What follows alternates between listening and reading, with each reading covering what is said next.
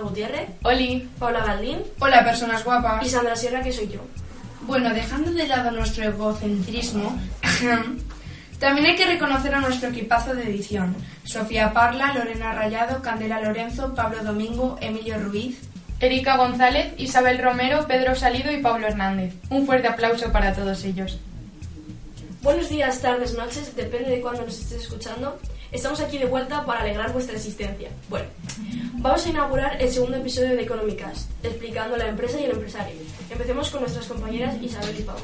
Así es, amigos míos. Esperad un segundo. Isabel, Aquí estoy. nos toca mostrar nuestros conocimientos, pequeña mía. Hagamos una ronda de preguntas. ¿Qué es una empresa?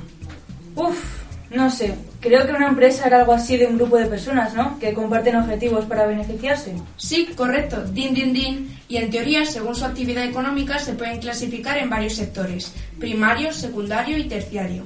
Ok, ahora voy a hacerte una pregunta para pillar. Ya verás tú. ¿Las empresas tienen que tener un objetivo? Obviamente, el objetivo de las empresas, entre otros, es satisfacer las necesidades de los consumidores. Vaya, pues sí que lo sabía. Te toca preguntarme. Vale, Isa, esta sí que no la vas a saber.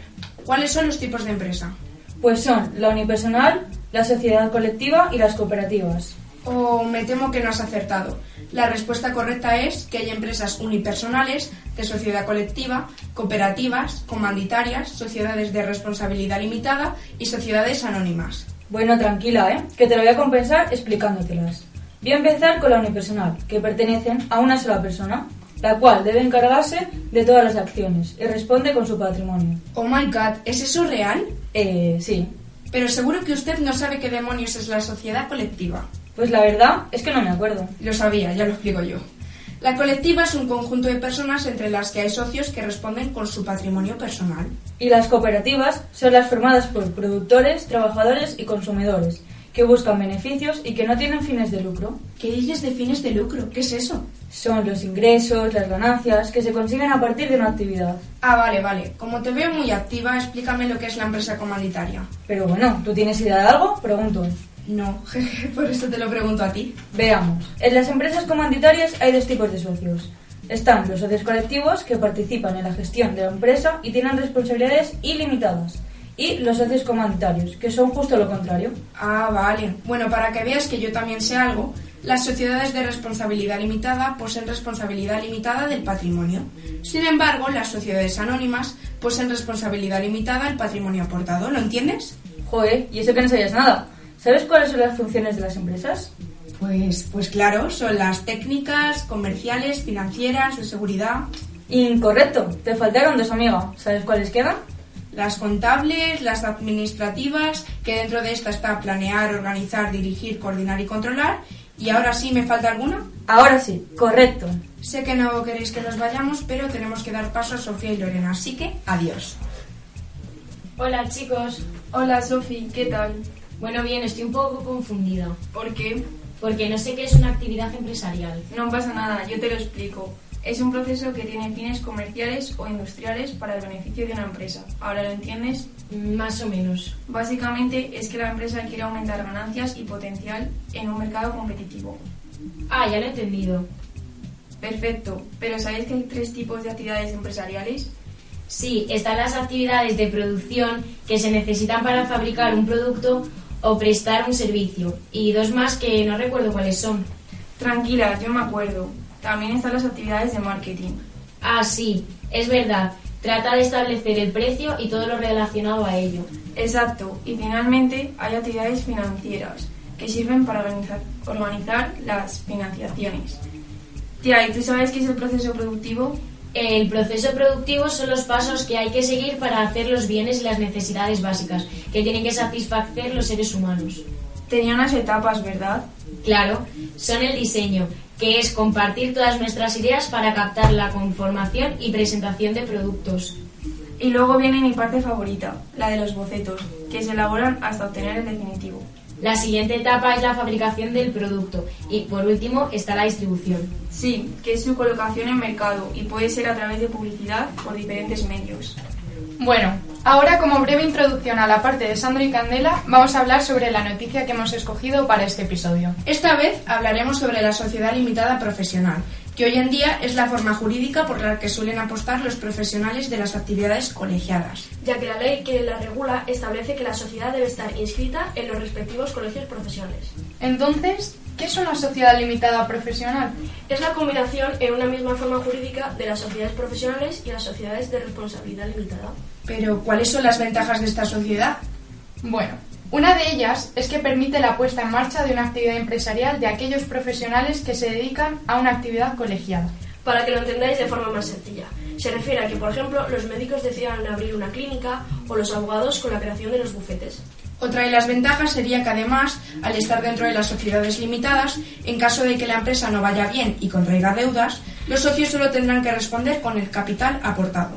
Ahora bien, si se comete alguna irregularidad, podrían ser demandados. Y esto hace que la sociedad limitada profesional sea una forma jurídica que permita la puesta en marcha de una actividad empresarial entre profesionales colegiados.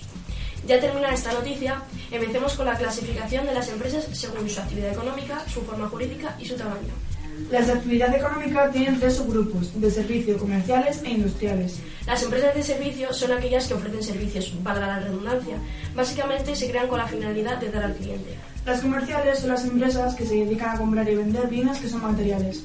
Y finalmente están las industriales, que son las encargadas de extraer y transformar la materia prima. Por otra parte, hemos nombrado las empresas según su forma jurídica. En estas también hay pequeños grupos, como por ejemplo las empresas individuales, también conocidas por autónomas, donde puede estar a cargo de una persona física que actúa en su nombre propio. No te olvides tampoco que entre las empresas individuales existen las sociedades que se basan en un contrato en la que dos o más personas ponen dinero en común, como por ejemplo la limitada, que se puede crear con 3.000 euros, la anónima, que como mínimo son 60.000, y la cooperativa, que en esta se crea con un patrimonio común sin ánimo de lucro. Después de explicar todo este subgrupo, falta el segundo, que sería la comunitaria que puede ser simple, donde los socios son colectivos, llevan la gestión y tienen responsabilidad personal, y luego está mediante acciones, que básicamente para que nos entendamos, el que más tiene es el que más porcentaje de decisión tiene, pero eso no significa que tenga todo el poder, porque no tiene el 100%, se divide entre todos los integrantes. Ya solo nos queda el último grupo. El de tamaño. Efectivamente, Candela. Están divididos en microempresas, donde el negocio tiene un máximo de 10 trabajadores. Por otro lado, las pequeñas empresas, que no son lo mismo que las microempresas, tienen un personal entre 11 y 49. Luego están las medianas empresas, que como es lógico tienen mayor empleo, entre 50 y 250. Y siguiendo la escala, no hay que tener muchas luces para saber que a continuación vienen las grandes empresas donde superan los 250 empleados. Muy bien, chicas. Ahora Erika y yo vamos a hablar de los factores de producción. Ya, pero para empezar tendremos que saber qué son, ¿no, querida Paz? Sí, adelante, es tu turno para brillar. Bueno, los factores de producción son los recursos escasos que nos permiten producir bienes y servicios. Pero hay varios tipos, ¿no? Mm, claro. Por un lado tenemos los recursos naturales que vienen de la naturaleza. Es decir, la tierra que se cultiva, los minerales como el hierro y el cobre o los recursos energéticos como el petróleo. Vale, muy interesante todo esto, pero ¿qué es el trabajo y el capital humano? El trabajo es el tiempo que el ser humano emplea para producir bienes y servicios mientras que el capital humano es la cualificación de las personas para producir bienes. Ya que la educación, formación profesional y la experiencia incrementan el rendimiento del trabajo. Ya sabemos qué es el capital humano, pero ¿qué pasa con el capital financiero? Que son aquellos bienes que sirven para producir otros bienes. Es un factor clave para el crecimiento de un país. Mm, pero para que todo esto suceda tiene que haber algún proceso. Exacto, el proceso productivo, que consiste en la elaboración de bienes o prestación de servicios, a partir de unos recursos o factores productivos. Una preguntita, Paz. El otro día tuve una duda existencial. ¿Es el empresario un factor productivo? ¿Tú qué crees? Que no. Ay, qué carencias. Pues claro que lo es, ya que el empresario es aquel que dirige, organiza y controla el resto de factores productivos. Ah, y aparte se necesita alguien que organice todos estos recursos para saber quién, cómo, cuándo y qué se debe hacer en cada momento. Muy bien, Erika, al fin lo has entendido. Por último, los chicos de Económicas van a contarnos todo lo que saben sobre las fuentes de financiación. A ver si les sale bien. Lo dudo. Muy buena gente. Antes de empezar a hablar de los tipos de fuentes de financiación, voy a explicar así brevemente lo que es una fuente de financiación, que no es muy difícil de entender.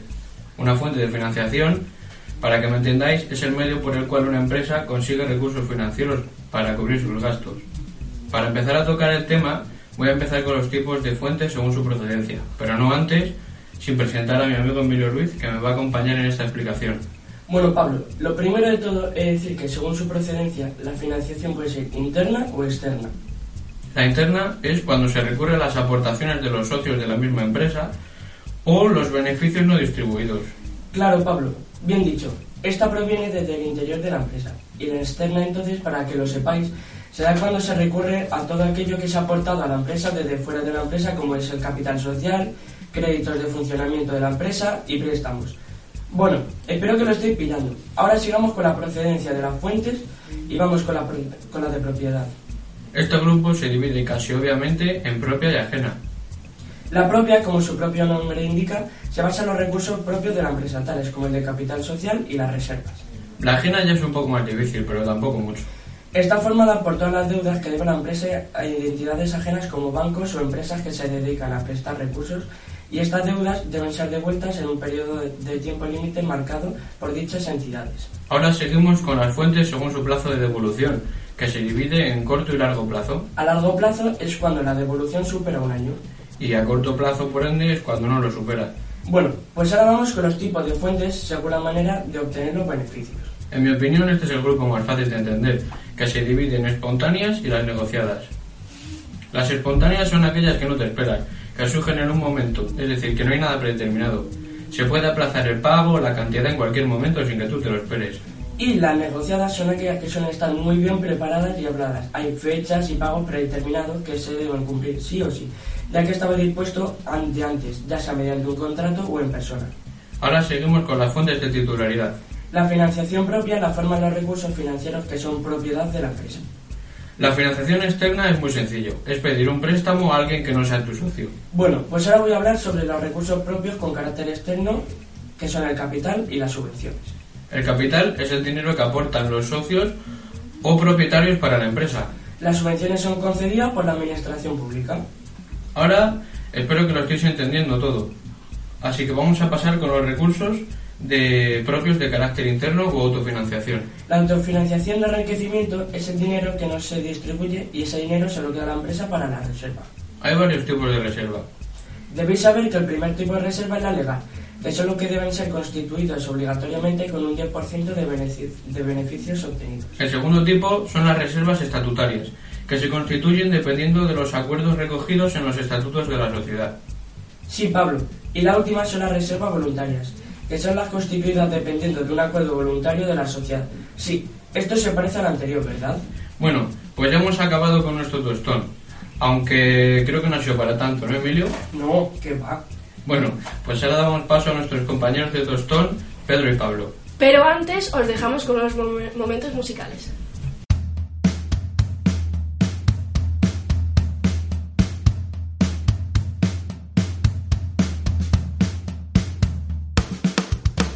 Bueno, después de estos momentos musicales, os pasamos con Pedro y Pablo.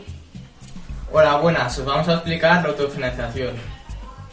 Bueno, la autofinanciación de mantenimiento está formada por los fondos que la empresa destina a renovar sus equipos productivos y mantener la capacidad productiva de la empresa. Su objetivo es conservar el patrimonio neto de la empresa. Ahora os voy a explicar las amortizaciones y las provisiones. Las amortizaciones se calculan con el valor que va perdiendo la empresa en proceso de producción. Esa pérdida de valor se anota como un gasto que no supone un desembolso monetario. De este modo se forman unos fondos que permitirán a la empresa en un futuro sustituir el equipo amortizado. Ese fondo se utilizará para hacer inversiones. Las provisiones son un fondo que crea la empresa para hacer frente a ciertas pérdidas que aún no se han producido o bien a futuros gastos. Y por último, la autofinanciación.